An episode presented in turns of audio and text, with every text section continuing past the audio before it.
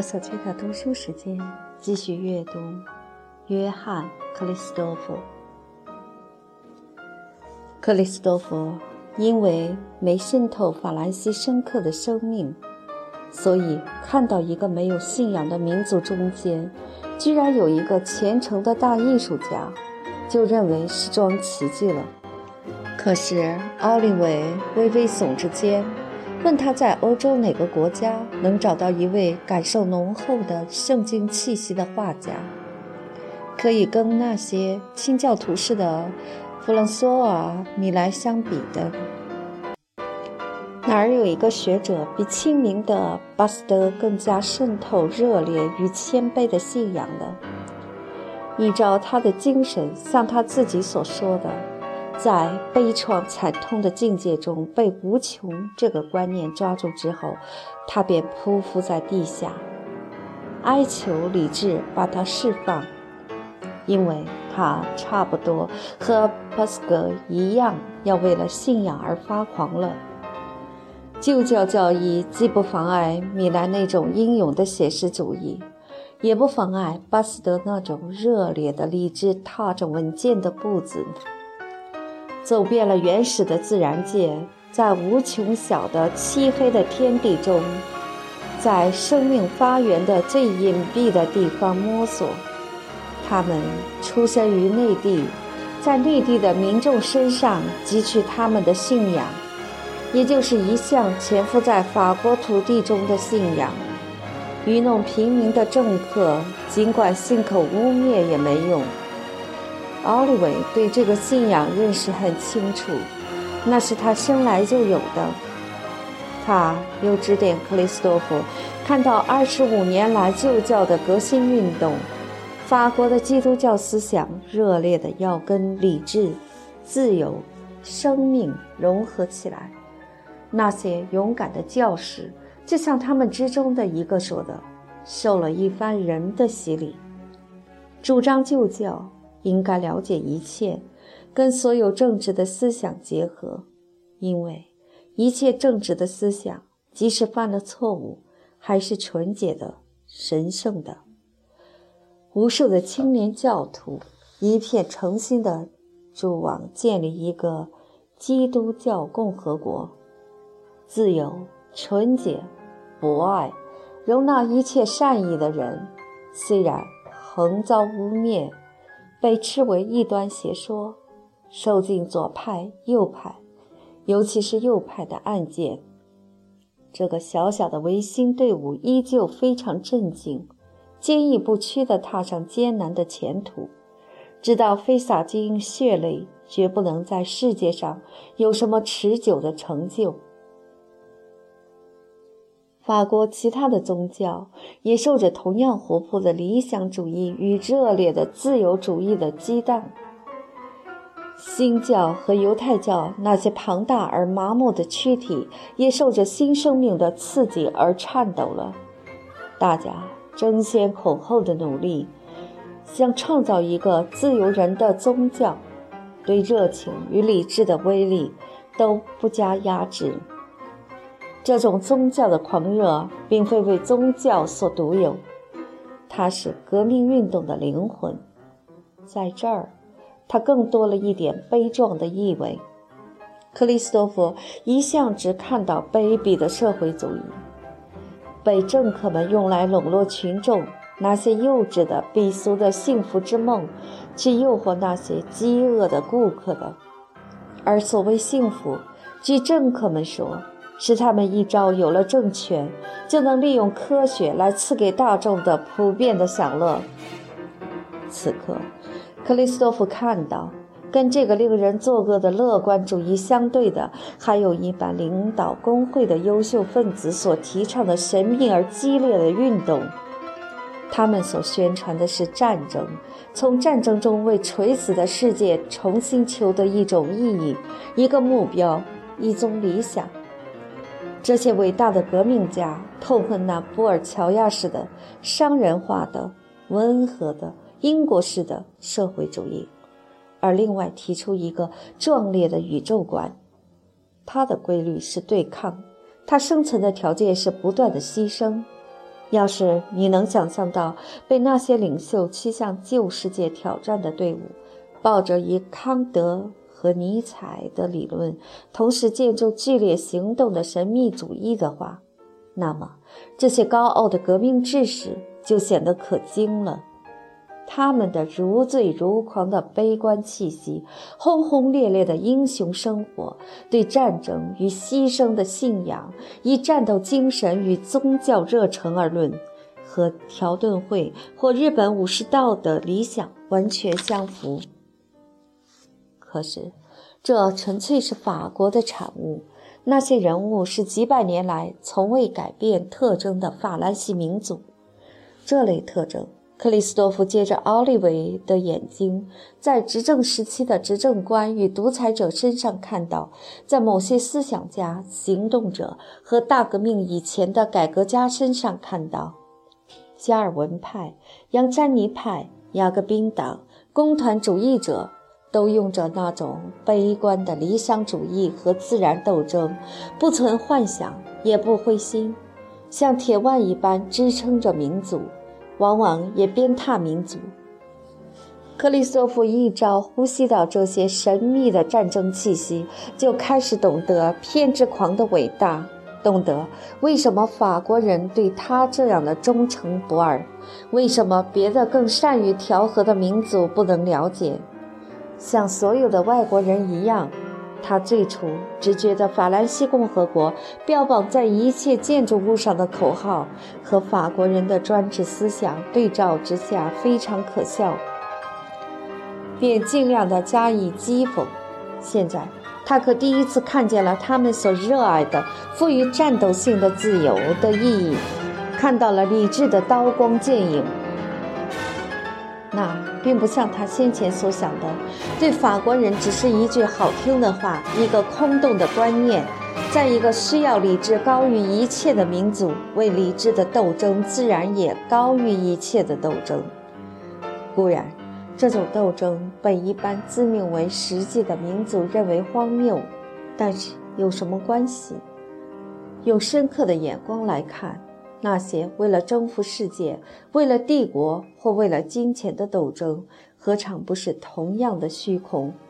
不论是哪种斗争，百万年后还不是同样的化为乌有？但要是人生的价值就靠着斗争的剧烈性，靠着为了一个崇高的理想而迸发出全部的生命力，便是牺牲自己也在所不惜。那么。除了法国那些为了拥护理智或反对理智的永久的战斗以外，还有什么别的战斗更能为生命争光的？而凡是尝过这种辛辣的滋味的人，对世所盛称的盎格鲁撒克逊人的毫无生气的宽容，只觉得太平淡，太没有丈夫气。盎格鲁撒克逊人是有补偿的。因为他们在别的地方可以发泄他们的精力，可是他们的民族的力量并不在于宽容，宽容只有在许多党派中间成为英勇的行为的时候，才称其为伟大。但在现代的欧洲，宽容往往只是麻木不仁、缺少信仰、缺少生命的表现。英国人借着富尔德的一句名言说。英国靠了信仰分歧而得到的宽容，法国经过了大革命还没有能得到。那是因为大革命时代的法国比自称为有信仰的英国反而更有信仰。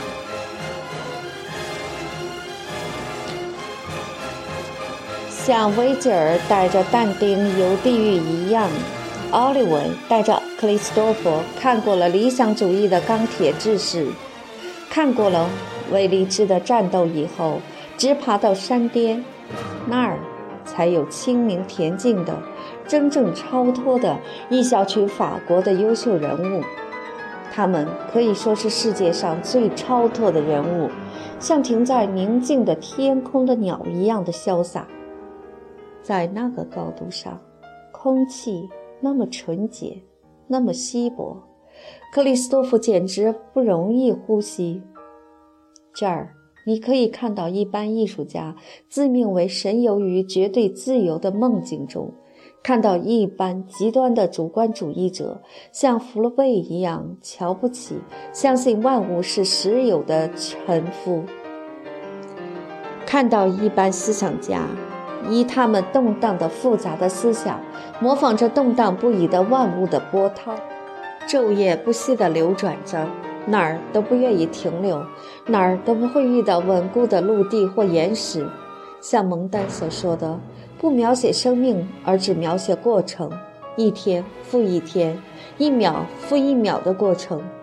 还有一般学者明知四大皆空，明知人类是在这个虚无中造出他的思想、他的上帝、他的艺术、他的科学的。可是他们继续创造世界和它的规则，创造那个昙花一现的梦境，他们并不向学问求安息、求幸福，甚至也不求真理，因为他们没得到真理的把握。他们只是为学问而爱学问，因为它是美的，唯有它才是美的，真的。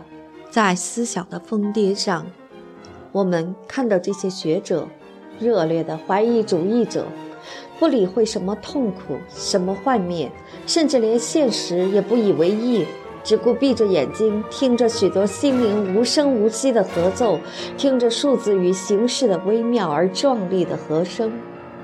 这些大数学家、思想自由的哲学家。世界上最严格、最切实的头脑，已经到了神秘的、入定的境界的极端。他们周围都变成一片空虚，探着身子，瞧着深渊，对于自己的目眩神迷感到一点儿醉意。他们欢欣鼓舞地把思想的光彩在无边的黑夜中放射出来。克里斯多夫挨在他们身边，也想瞧一下。只觉得天旋地转，他素来自命为自由，因为他除了自由的良知以外，已经摆脱了所有的规则。但在这些连思想的一切绝对的规则、一切无可违拗的强制、一切生存的理由都摆脱干净的法国人旁边，他骇然发觉自己的自由原来是微不足道的。那么。他们为什么还要活着呢？为了求自由啊！能够自由是最大的快乐。奥利维回答。可是这种自由使克里斯多夫手足无措，甚至与启蒙德国的极权主义和严格的纪律了。他说：“你们的快乐是自欺欺人，是抽鸦片的人做的梦。你们醉心于自由，忘记了生命。”个人的绝对自由是疯狂，一个国家的绝对自由是混乱。自由，自由，这个世界上谁是自由的？你们的共和国里谁是自由的？还不是那般无耻之徒？你们最优秀的人可是被窒息的，你们只能做梦。不久，恐怕连梦也做不成了。那也没关系，奥利维回答。可怜的朋友。自由的乐趣你是不能知道的，那的确值得用危险、痛苦，甚至生命去交换。自由，感到自己周围所有的心灵都是自由的，连无耻之徒在内，那真是一种没法形容的乐趣，仿佛你的灵魂在无垠的太空游泳。这样以后，灵魂再不能在别处生活了。你尽管给我像帝国军营内的那样的安全、秩序、完满的纪律，我就认为不相干。我会闷死的。我需要的是空气，是自由，越多越好。你世界是需要规律的，克里斯多夫说。早晚必有个王子来到。可是奥利维带着讽刺的神气，用着比埃尔特雷多尔的话回答。用尽尘世的方法去禁锢我法国的言论自由，其无效就等于想把太阳埋在地下或关在洞里。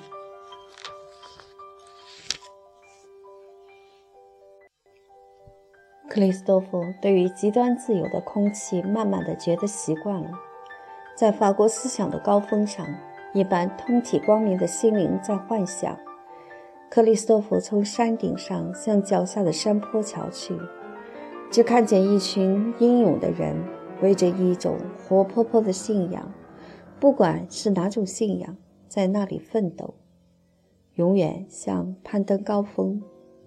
他们向着愚昧。疾病、贫穷，发动神圣的战争，一片热诚的致力于发明、征服光明与天空。那是科学对自然的大规模的战斗。在山坡上比较低一些的地方，一群静默的、意志坚强的男男女女，善良而谦卑的心灵，千辛万苦才爬到半山腰，因为。不能再往上，只能抱残守缺，过着平凡的生活，暗中还是非常热烈地抱着牺牲精神。山脚底下，在险峻的羊肠小径中，多少偏执狂的人，多少盲目的本能，为了一些抽象的思想，拼命扭作一团。不知道在环绕他们的石壁上，还别有天地。再往下去是一带悲喜的池沼和在污泥中打滚的深处了。可是沿着山坡东一处西一处的开着些艺术的鲜花，音乐发出杨梅似的清香，诗人唱着如流水、如明清般的歌曲。克里斯托弗问奥利维：“你们的民众在哪儿呢？我只看见精华跟糟粕。”奥利维回答说：“民众嘛，他们种着自己的园地，完全不理会我们。每一群所谓优秀分子都想加以拉拢，他们可一概不理。从前他们至少还有点分心，听听政客们的花言巧语，现在……”却充耳不闻了。放弃选举权的人不只有几百万。那些政党尽管打得头破血流，民众可满不在乎。只要打架不打到他们的田里去，万一出了这种事儿，他们可恼了。不管什么党派，他们都迎头痛击。他们自己并不有所行动，只在工作与休息受到妨碍的时候。起而反抗，对皇帝、对共和政府、对教士、对帮口、对社会主义者，民众所要求的只是不要让他们受到公共的危险，例如战争、混乱、毅力等等。同时，让他们安安静静地种他们的园地。他们心里想知道这些畜生不让我们安静吗？然而，这些畜生。竟是愚蠢不堪，把老实人缠个不休，非惹得他拿起镰刀来把他们逐出门外不止。这便是我们的当局有一天会碰到的。从前，民众会给一些大事业煽动起来，将来也许还会有这种情形。虽然他们少年时代的疯狂久已过去，可是无论如何，他们的狂热绝不持久。他们。很快要回到几百年的老伙计土地那儿去的。是法国人留恋法国的是土地，而非法国的人民。多少不同的民族，年来几百年来在这块土地上并肩工作，是土地把他们结合了的，土地才是他们热爱的对象。不管一生的祸福如何，他们老在那儿耕种。他们觉得土地上的一切，连一小方泥土都是好的。克里索夫极目所及，沿着大路，在池沼周围，在山崖的坡上，在战场与废墟中间，在法兰西的高山与平原上，一切都是耕种的土地。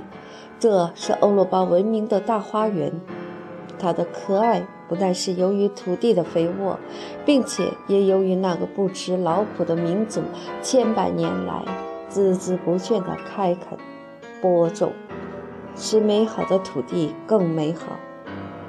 好古怪的民族！大家说他变化无常，他的性格可一点儿没有变。在中世纪哥特式的塑像上，奥利维敏锐的目光还能辨认出今日各行省的一切特征，正如在格鲁埃或杜蒙斯蒂埃的笔画笔下，他都认出现代交际社会或知识分子的疲倦而带点讥讽意味的面貌。在伦南画上看出北部各州省的工人和农民的精神与明亮的目光。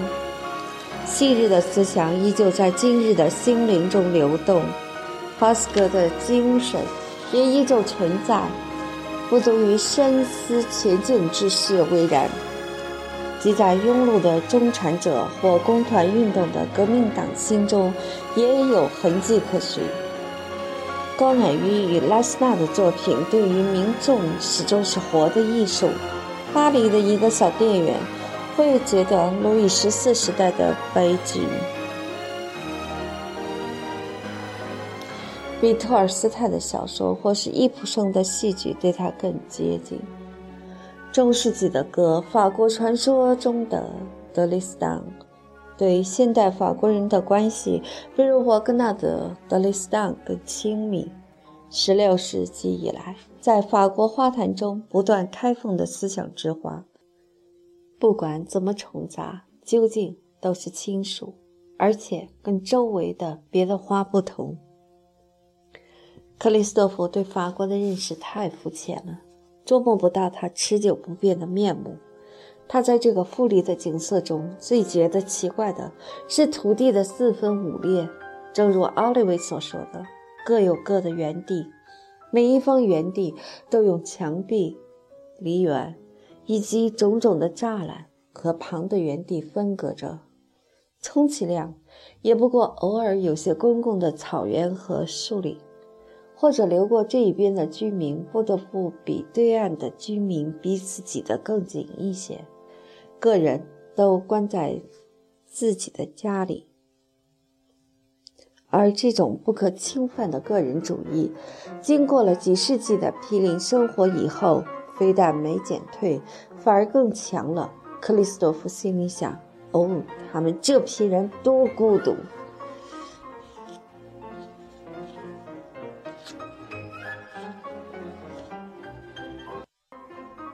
以孤独而论。克里斯多夫和奥利维住的屋子可以说是一个典型，那是一个社会的缩影，一个规矩老实、不怕辛苦的小瓦兰西。可是，在他各个不同的分子中间毫无联系。一所摇摇欲坠的六层楼的老屋子，地板在井楼底下咯咯的响，天花板已经被蛀坏了。雨水直接打进克里斯多夫和奥利维住的顶楼，使他们不得不找些工人来把屋顶胡乱修葺一下。克里斯托夫听到他们在头顶上工作、谈话，其中有一个使他觉得又好玩又讨厌。他一刻不停地自言自语，自个儿笑着、唱着。说些野话、傻话，一边还不断的跟自己说话，一边不断的工作。每做一件事，总是在嘴里报告出来。还得敲一只钉呢，我的功绩到哪儿去了？好吧，好吧，我敲了，敲了两只，还得再敲一下。唉，朋友，那不是行了吗？